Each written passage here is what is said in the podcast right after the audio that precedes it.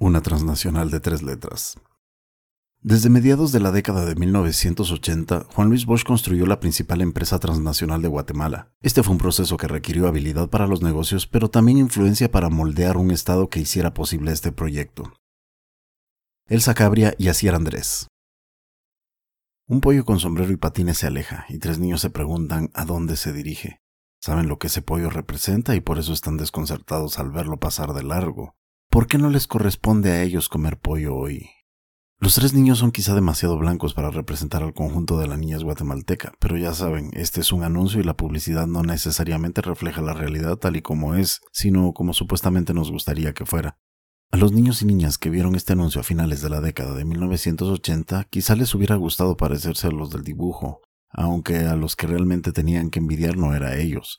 Lo importante en el anuncio es lo que no se ve, los niños a los que el pollo con sombrero y patines sí visitó, los niños que sí comieron campero ese día. El producto en sí mismo, el pollo frito empanizado acompañado de papas fritas o ensalada de repollo, tampoco está representado, pero probablemente esto ya no era necesario, porque lo que deseaban los niños, los tres del anuncio y los que lo vieron, no era exactamente el producto, sino la marca, lo que ese pollo con sombrero y patinas representaba. Ya en la década de 1980 probablemente no existía una marca guatemalteca más exitosa que Campero. Había otras conocidas por prácticamente toda la población, pero su poder residía en que durante años habían sido cuasi monopolios. La cerveza era gallo, el cemento novela, luego llamado progreso, el rombotrán. Los guatemaltecos no tenían por qué comer pollo campero, y sin embargo, como los tres niños del anuncio, querían hacerlo. Años después, cuando ya había millones de guatemaltecos en Estados Unidos y los viajes en avión entre los dos países eran frecuentes, serían cajas de campero lo que los migrantes llevarían consigo en el avión de vuelta a Los Ángeles o Nueva York, no cerveza o cemento o ron. Campero llegó a representar el país y la nostalgia por él, e incluso logró eso mismo en otros países como El Salvador. Esto solo fue posible por el poder de la marca. Campero no era el pollo que se producía en las granjas de Avícola Villalobos, aunque en realidad sí lo era. Tampoco el pollo de la familia guatemalteca Gutiérrez Bosch, aunque en realidad también lo era. Para los consumidores era algo más, era un pollo con sombrero que traía a la mente recuerdos felices y que además no parecía pertenecer a nadie en particular. En las cajas de Campero no estaban inscritas las palabras Corporación Castillo Hermanos, no era el ron Botrán de la familia Botrán o el cemento novela de los Novela. Tras Campero solo había tres enigmáticas letras, las siglas de la Corporación Multiinversiones o CMI. Era en otras palabras una marca producida por un ente anónimo, una transnacional que la mayoría de los consumidores no sabían a quién pertenecía. Muy pocas familias centroamericanas han logrado construir una marca tan exitosa o convertirse en una multinacional. CMI sí. Este es un logro empresarial, pero también político, porque convertirse en una transnacional dedicada a un sinfín de actividades por toda la región requería un entorno que lo hiciera posible. Juan Luis Bosch, con su visión empresarial y política, es uno de los artífices de este éxito. Para finales de los años 80, él ya era uno de los empresarios más ricos y poderosos del país nace CMI. La victoriosa guerra contra el aumento de impuestos a los más ricos que promovió la democracia cristiana 1986 a 1991 otorgó a Juan Luis Bosch liderazgo político entre los grandes hombres de negocios. Bosch es uno de los presidentes de la Cámara de Industria y el CACIF más recordados, y la huelga de 1987 uno de los eventos más memorables para los empresarios. En el futuro, las organizaciones gremiales obtuvieron muchos triunfos en despachos o tribunales, pero esta fue una victoria obtenida en las calles. El sector privado mostró músculo en la defensa de sus intereses, pero también formó parte de algo más grande. Durante la huelga, muchos capitalinos de clase media o alta salieron a las calles para cuestionar a un gobierno cuya ideología no les gustaba y que les imponía algo en lo que no creían, el pago de más impuestos. Y los grandes empresarios habían integrado ese movimiento. Si al final el sector privado había prevalecido, no solo era porque eran ricos y poderosos, sino porque sus ideas eran también las de muchos guatemaltecos que en las siguientes décadas votarían por presidentes conservadores que no querían más intervención estatal o impuestos. Bush había estado en el centro de todo esto, pero si su poder perduró fue porque su liderazgo político estuvo acompañado por algo más tangible, su dinero y visión para los negocios. Mientras el empresario peleaba contra los impuestos y los planes del presidente Vinicio Cerezo, se estaba convirtiendo en uno de los hombres más ricos de Centroamérica. Las empresas de la familia invertían cada vez en más sectores y en más países. Esto multiplicó su poder y riqueza y marcó la senda que siguieron otras corporaciones familiares de Guatemala. Bosch emergió de la presidencia de Cerezo como un guía para la clase social a la que pertenecía. Un líder que ejemplificaba cómo debían adaptarse a la globalización los grandes empresarios del país si querían preservar o aumentar su poder en el nuevo siglo. En todo esto, tres letras jugaron un papel esencial. Nada en particular.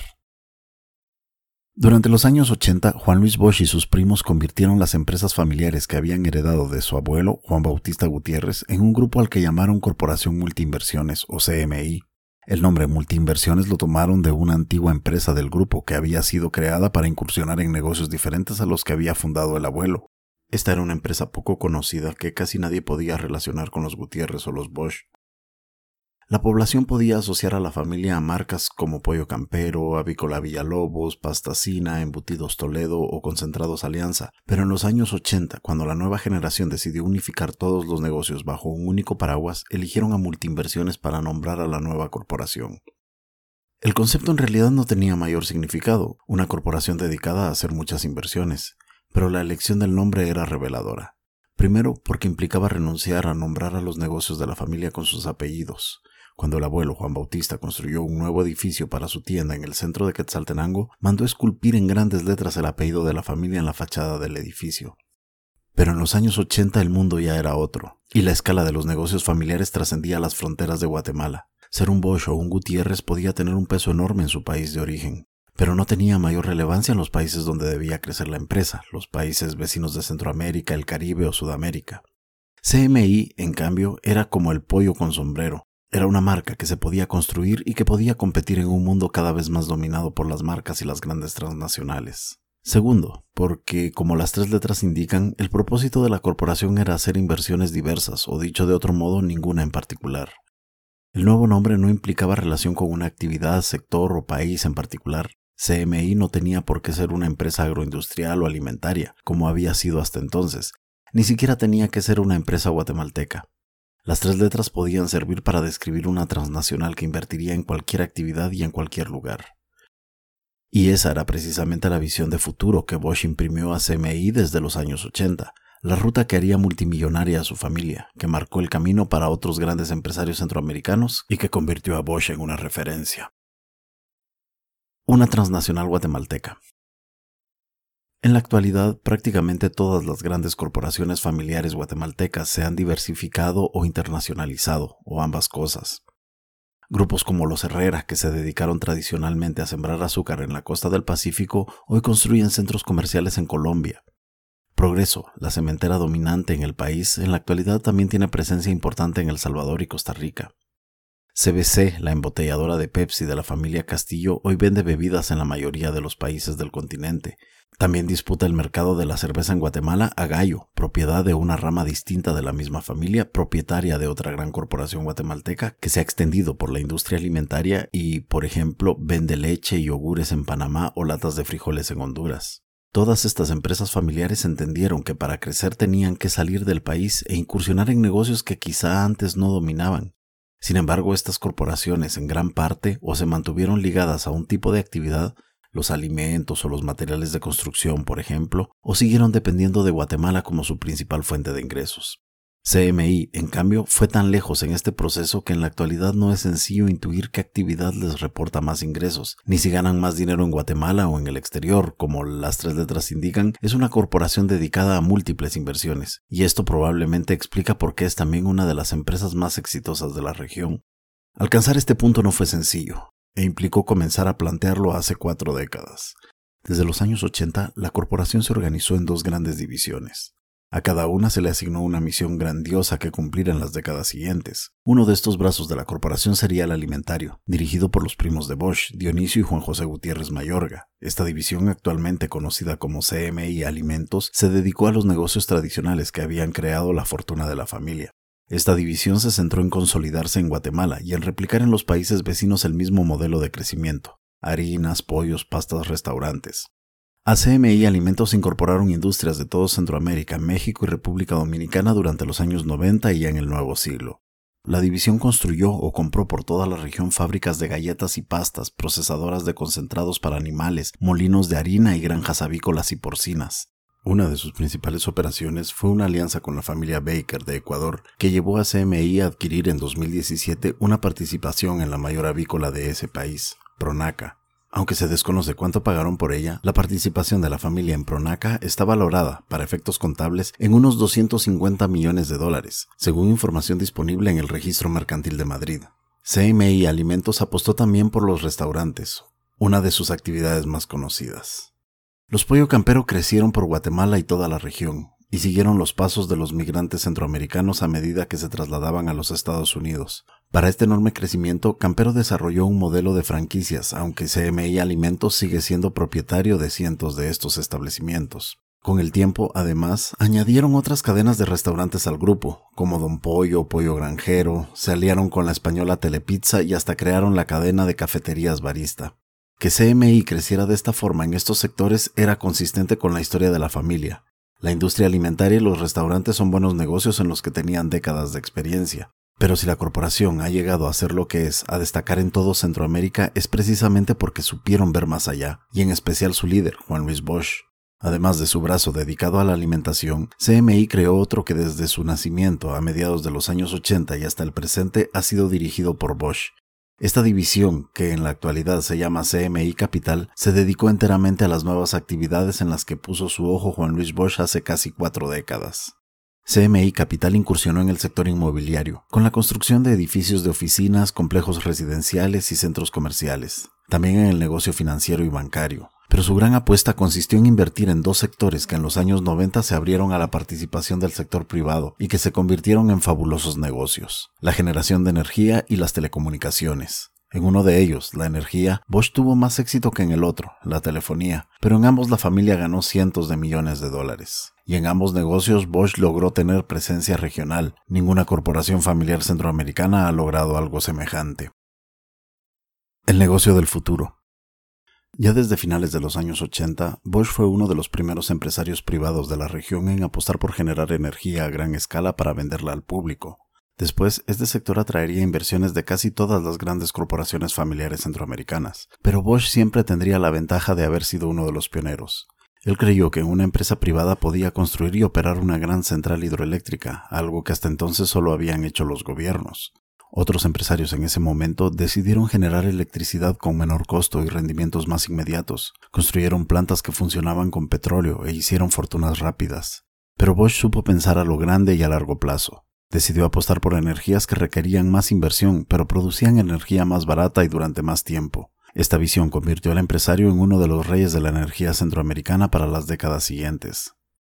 Todo comenzó en 1991, cuando Bosch, en alianza con otros industriales, la familia Arimani, logró que el gobierno de Jorge Serrano Elías, el sucesor proempresarial de Cerezo, les concediera el uso de un tramo del río Caabón en Alta Verapaz. Hasta ese momento, el Estado había concedido licencias para pequeñas hidroeléctricas, pero Bosch y los Arimani recibieron un sector de río suficiente para generar una enorme cantidad de energía, una potencia de hasta 200 megavatios hora, en 1994 la concesión se amplió para incluir otro tramo del cercano río Canlich, con lo que la capacidad de generación del proyecto aumentó aún más. De ambas concesiones surgió Renace, la mayor hidroeléctrica privada de Guatemala, que en la actualidad pertenece en un 80% a CMI Capital. Además, a finales de 1993, Bosch y Arimani lograron que el gobierno de Ramiro de León se comprometiera en una adjudicación a dedo a comprarles durante 15 años la energía que produjeran en la primera fase Renace. Esto permitiría a Renace financiarse con más facilidad y tomar la delantera en este negocio. No solo tenían derecho a construir la hidroeléctrica privada más grande del país, sino que desde antes de hacerlo ya tenían la certeza de que el Estado les compraría buena parte de la energía que produjeran. Además, haber iniciado tan pronto en este negocio les otorgó otra ventaja. Como la concesión de los ríos se produjo antes de 1996, Renace nunca consideró que debía cumplir con el convenio 169 de la Organización Internacional de Trabajo, que entró en vigor ese año. El convenio 169 ordena que los pueblos indígenas sean consultados antes de que se produzcan inversiones en sus territorios. Por eso, la empresa consideró que no debía realizar consultas a las comunidades quechí que viven junto al proyecto, a pesar de que la construcción en sí misma de varias de las fases de Renace se produjo después de la vigencia del convenio. Aunque esto fue después puesto en cuestión por las Cortes de Justicia, a diferencia de otros grandes proyectos, el proyecto Renace ha contado con la ventaja de no haberse visto nunca afectado por suspensiones o la obligación de hacer consultas a las comunidades. La empresa sostiene que tiene buenas relaciones con los vecinos del proyecto, que invierte en necesidades sociales y respeta las tradiciones indígenas. Además, en su visión el proyecto apenas tiene impacto para las comunidades. Nunca han usado realmente el río, dijo Bosch en una entrevista concedida a una de las autoras de este perfil en 2016 para un reportaje inédito del medio digital Nómada. Únicamente que quieras perder media mañana en ir a traer agua, hay pocas comunidades que creo que están cerca del río. Es un cañón y así ha estado hace unos 50.000 años, calculo yo, y es parte de la belleza del lugar y parte por lo cual se ha podido hacer un aprovechamiento de este tipo hidroeléctrico allí, comentó el empresario. Sin embargo, el proyecto sí ha generado oposición. En 2017 algunos vecinos, apoyados por grupos ambientalistas, promovieron una recogida de firmas para presionar a CMI a que consulte a las comunidades su opinión sobre Renace. Cientos de personas también se manifestaron frente a la Embajada de España en Guatemala para protestar contra la empresa constructora de las represas, la española ACS. Renace se fue completando en sucesivas fases desde mediados de los 90 y durante la primera década del siglo XXI. Y a medida que aumentaba su capacidad de generación, se convirtió en un enorme negocio que, por ejemplo, vendió electricidad por valor de casi 110 millones de dólares en 2020. Pero Renace solo fue el comienzo. Mientras construía Renace, Bosch invirtió en otra empresa más pequeña en Guatemala, Santa Teresa, sobre el río Polochic, también en Alta Verapaz, y a partir de ahí comenzó una expansión internacional que se extiende al presente y que llevó a CMI Capital a comprar o construir centrales eólicas y solares en El Salvador, Honduras, Nicaragua, Costa Rica y República Dominicana. En la actualidad, Bosch tiene instalados 818 megavatios hora de potencia, más que la mayoría de las empresas estatales de energía de la región, y su negocio ya es más grande fuera de Guatemala que dentro de su país de origen. En 2020 facturaron 114 millones de dólares por venta de energía en Guatemala, pero en el resto de Centroamérica y el Caribe 143 millones. El problema de no ser el primero. Prosperar en la telefonía celular fue algo más complicado. En esta actividad en Guatemala no fue Bosch quien tomó la delantera en los 90, sino dos competidores. Mario López Estrada, un exfuncionario del gobierno de Cerezo que se alió con la transnacional Tigo, y el magnate mexicano Carlos Slim de la empresa Claro. La ventaja con la que ellos contaron acabó siendo decisiva. Bosch trató de obtener una de las primeras licencias de telefonía celular a mediados de la década de 1990, cuando el Estado comenzó a perder el monopolio sobre las telecomunicaciones que había tenido por décadas. No logró la concesión en ese momento, lo que permitió a sus competidores López y Slim tener tiempo para acaparar el mercado. Pero en 2013 finalmente Bosch consiguió entrar al sector y lo hizo a lo grande, con una alianza con la transnacional española Movistar en cuatro países de la región. CMI se convirtió en propietaria del 40% de Movistar en Guatemala, El Salvador, Nicaragua y Panamá. A cambio, Bosch aportó 500 millones de dólares en efectivo. Aunque en Guatemala y El Salvador Movistar nunca alcanzaría una gran cuota de mercado, en Panamá y Nicaragua fue una de las telefónicas dominantes. Esto supuso beneficios enormes para CMI Capital. Solo en 2016 estos dos negocios distribuyeron 32 millones de dólares en dividendos para los socios guatemaltecos. Movistar decidió salir de la región en 2019 para concentrarse en otros mercados y vendieron sus empresas a Claro y a. Esta decisión apartó a Bosch del negocio de la telefonía. Aún así, CMI Capital recibió por la venta alrededor de 600 millones de dólares, 100 millones más de los pagados inicialmente. Todos estos grandes negocios dentro y fuera de Guatemala, los de CMI Capital y CMI Alimentos, en sectores en los que la familia tenía experiencia y en los que no, fueron posibles por la habilidad de Bosch y sus familiares, pero también porque desde mediados de los años 80 el Estado guatemalteco fue adoptando políticas que facilitaron e incentivaron estas inversiones. Esto ocurrió en todo el mundo y por muchos motivos. Fue lo que se llamó la globalización. El mundo se hizo más pequeño, los gobiernos permitieron que el dinero y las mercancías circularan más allá de las fronteras y el capital privado se invirtiera en casi todos los sectores. Guatemala no escapó a este fenómeno que se intensificó en los años 80 cuando Bosch emergió como líder gremial. Pero en Guatemala la globalización fue adoptando una forma particular que favorecería especialmente a los hombres como Bosch, y fue él precisamente uno de los empresarios que más se encargó de moldear cómo Guatemala ingresaba a la globalización. Un nuevo modelo. Si un guatemalteco nacido en los últimos 30 años viajara en el tiempo y se trasladara a mediados de los años 80, se encontraría un país con una economía bastante diferente a la que conoce. La telefonía y la energía eran entonces proveídas por el Estado, lo que en Guatemala significaba que ambas cosas eran bien escasas. La mayor parte de la población fuera del área metropolitana de la ciudad carecía de servicio eléctrico. Solo empresas estatales generaban energía y sobre ellas recaía la responsabilidad de hacer enormes inversiones como la central hidroeléctrica de Chixoy, inaugurada definitivamente en 1986 tras innumerables problemas técnicos y violaciones a derechos humanos como las masacres en Río Negro entre 1980 y 1982. Habilitar el servicio telefónico también era un problema.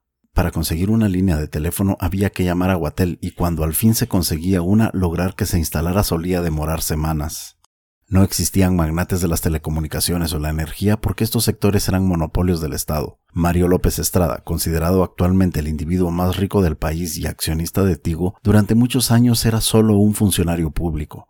Casi nadie sabía quién era Carlos Slim, hoy dueño de la mayor fortuna de América Latina. Lo que sí existía y también era controlado por el Estado era el ferrocarril, que conectaba a la capital con el Caribe y la frontera mexicana en unos larguísimos viajes. El acceso a dólares no era sencillo, había menos disponibilidad porque existían menos fuentes de ingresos internacionales. No entraban miles de millones de dólares en remesas de los migrantes, por ejemplo. No existían sectores enteros de la economía actual como las maquilas o los call centers. Y productos de exportación muy comunes hoy como la palma africana o los bananos eran entonces marginales.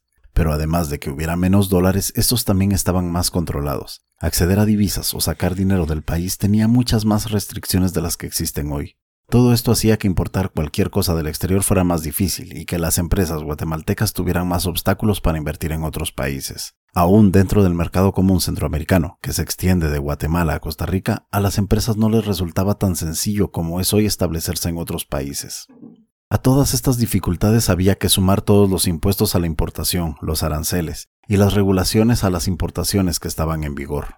Todo esto hacía que los productos fabricados en otros países fueran menos frecuentes de lo que son hoy en Guatemala, y los productos guatemaltecos fueran también menos frecuentes de lo que son hoy en los países vecinos. Los mercados no estaban inundados de productos chinos, ni la mayoría de la ropa que se vendía eran prendas de segunda mano importadas de Estados Unidos. Tampoco había tanta presencia de empresas extranjeras. Los supermercados Pais aún no pertenecían a Walmart. El BAM no era un banco colombiano, ni la embotelladora La Mariposa estaba aliada con la transnacional belga Abinbev para vender cervezas brasileñas y mexicanas. Por supuesto, Guatemala era un país orientado al exterior, exportador de café y azúcar como lo había sido antes y lo siguió siendo, pero durante décadas la lógica de las políticas públicas había ido en otra dirección, que el país produjera lo que necesitaba. Por eso, si alguien viajara en el tiempo a mediados de los años 80 y visitara el valle de Quetzaltenango, vería que ahí se cultivaba trigo, y en la costa sur algodón, y en las tierras bajas de Petén grandes extensiones con maíz, y en muchas partes del país hule para producir goma. Estos productos también se podían exportar y así sucedía, de hecho, con el algodón por ejemplo. Pero si se cultivaban era también por este razonamiento. Si en Guatemala se come pan y maíz y la población necesita ropa para vestirse y suelas de goma para el calzado, ¿por qué no producir todo esto en el país? Por la misma razón se producía acero, cemento o vidrio, y todas estas actividades protegidas mediante aranceles e incentivadas por el Estado habían hecho millonarias a familias como la de Juan Luis Bosch. Pero a mediados de los años 80 este mundo estaba en crisis. Las presiones venían del exterior, de los países más poderosos del mundo y de instituciones como el Fondo Monetario Internacional FMI, pero también desde adentro. En la mente de empresarios como Bosch ya existían los grandes planes que se pondrían en práctica después. Convertir a CMI en una transnacional, expandirse a otros países, invertir en energía o telecomunicaciones. Para llevarlos a cabo se necesitaba un nuevo modelo. La globalización debía llegar y permitir a Bosch crecer como deseaba, pero también preservar lo más posible la economía existente. La globalización no debía debilitar a la élite, sino fortalecerla. Encontrar este equilibrio sería una de las misiones principales que ejecutó Bosch desde los años 80. Un congreso. A veces eventos decisivos que influyen sobre cómo vivimos ocurren lejos de la atención pública o resultan tan poco interesantes o difíciles de entender que nadie les presta atención. Este es probablemente el caso del llamado Segundo Congreso Industrial que organizó la Cámara de Industria de Guatemala a finales de junio de 1987. El evento fue organizado por Bosch como vicepresidente de la Cámara y en él participó la cúpula empresarial del país. Aunque pasó desapercibido en su momento para el público, el Congreso fue crucial para definir el modelo económico de Guatemala en el futuro. Los industriales llegaron divididos al Congreso. Algunos veían con temor la posibilidad de que Guatemala abriera su economía. Ellos habían prosperado gracias a la política de altos aranceles que les había protegido de la competencia extranjera en las décadas anteriores. Producían cosas que Guatemala necesitaba pero que se podían importar más baratas de otros países. Si los aranceles bajaban o se unificaban a la baja como le estaba proponiendo el FMI al gobierno de Cerezo, sus industrias corrían el riesgo de ser borradas del mapa por la competencia extranjera. Esto generaba un pánico comprensible entre algunos de los industriales más importantes del país. Otros defendían la posición opuesta. Guatemala debía abrirse al exterior, ingresar plenamente en lo que sería la Organización Mundial del Comercio, OMC, dejar de pensar en producir lo que el país o la región consumían y orientarse solo a lo que Guatemala podía producir barato y de buena calidad y ser exportado a cualquier lugar del mundo. Esta no era una batalla encarnizada entre dos bandos puros. Muchas familias que habían prosperado en la antigua economía tenían ya un pie en la nueva forma de hacer negocios y eran conscientes de que la apertura, aunque generaría víctimas, era necesaria. Quizá no era un debate muy encendido, pero sí uno de implicaciones profundas. Se enfrentaban pasado y futuro. Había empresarios que pensaban que políticas como las que planteaba el FMI destruirían la industria nacional. Guatemala podía verse reducida a ser un exportador de café y un puñado de bienes agrícolas. La élite nacional pasaría a ser una socia minoritaria de las grandes transnacionales que se apoderarían de la economía. Otros no negaban que esto pudiera pasar y coincidían en que era indeseable, pero veían las oportunidades que generaba la apertura. Insistían en que se promovieran sectores como las maquilas o el turismo, que se abrieran nuevos mercados en Asia, Europa o Sudamérica para los productos agrícolas de Guatemala, que se permitiera importar productos con más facilidad para así captar el creciente flujo de remesas que llegaba al país. Los primeros seguían viendo a Centroamérica como su mercado natural, los segundos pensaban en el mundo más allá.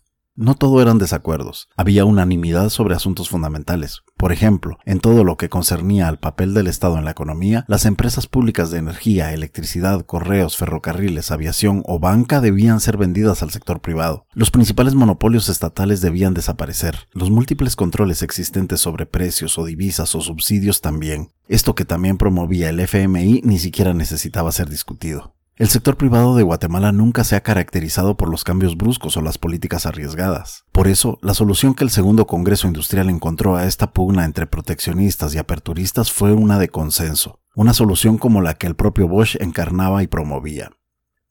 Solución CMI. Los planes de expansión de CMI ideados por Bosch y su familia eran en la práctica un ejemplo de cómo las posiciones enfrentadas podían conciliarse. Para Bosch, Centroamérica seguía siendo esencial para CMI, y por eso el mercado común centroamericano debía preservarse. Los países de la región debían actuar coordinadamente y no ceder a las presiones de apertura que proponían algunos gobiernos o el FMI, pero eso no significaba que debían mantenerse las mismas políticas de altos aranceles y protección que habían existido hasta el momento. La apertura era inevitable y debía producirse, pero al ritmo que marcaran los propios empresarios según sus intereses.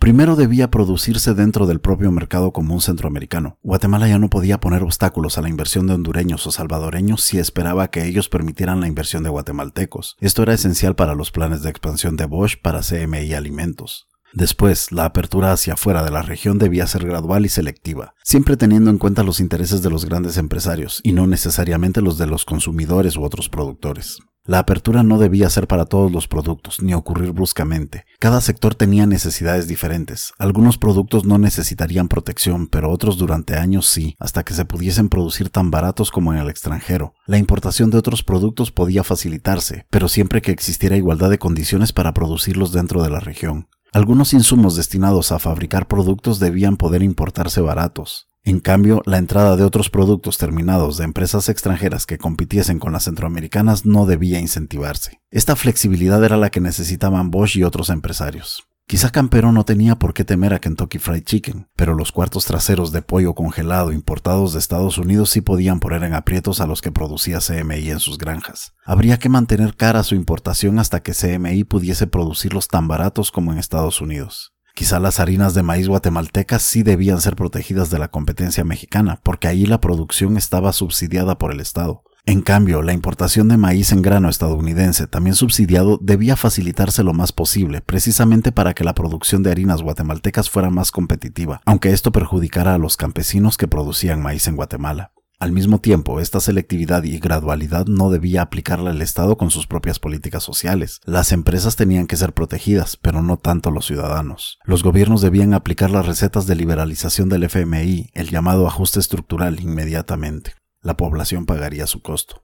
El gasto público debía reducirse al mínimo para mantener los impuestos siempre bajos. El crédito debía canalizarse a las empresas privadas y no al Estado. Controles que habían existido para proteger a la población como los precios topes en las rentas de vivienda o productos básicos debían desaparecer. El Estado debía retirarse de multitud de actividades y dejar espacio a empresas como CMI Capital.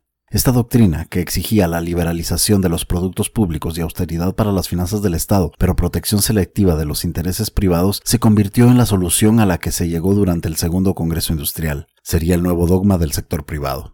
Estos principios quedaron también plasmados en una declaración de la Federación de Cámaras de Industria de Centroamérica, FECAICA, que promovió Bosch cuando presidía el CACIF en 1989. En el documento, los empresarios pedían abiertamente protección frente a la competencia extranjera y tiempo para adaptarse a la globalización. Al mismo tiempo, no dudaban en exigir a los gobiernos que hicieran esfuerzos sustantivos en la reducción del gasto público, a fin de liberar recursos para el sector privado.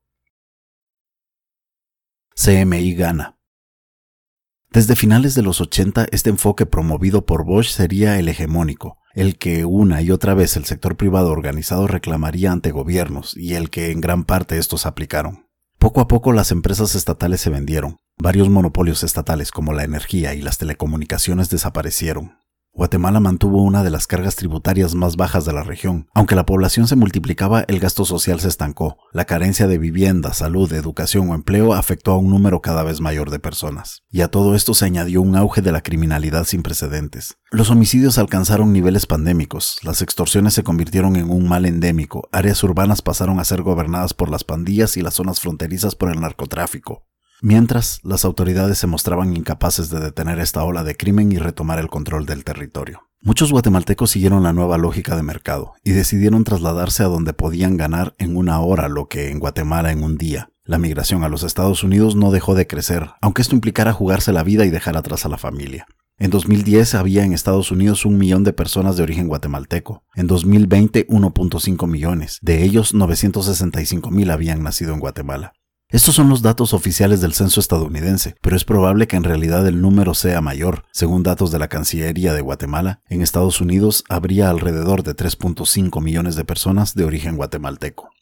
Y mientras la población se sentía cada vez más abandonada a su suerte, el Estado siguió protegiendo a grandes industriales como Bosch. Siempre que algún presidente trató de simplificar o eliminar de súbito el sistema de aranceles de importación, se encontró con la oposición temible de Bosch y sus sucesores, los mandatarios Vinicio Cerezo, Ramiro de León y Alfonso Portillo vivieron duros enfrentamientos con el sector privado por este motivo.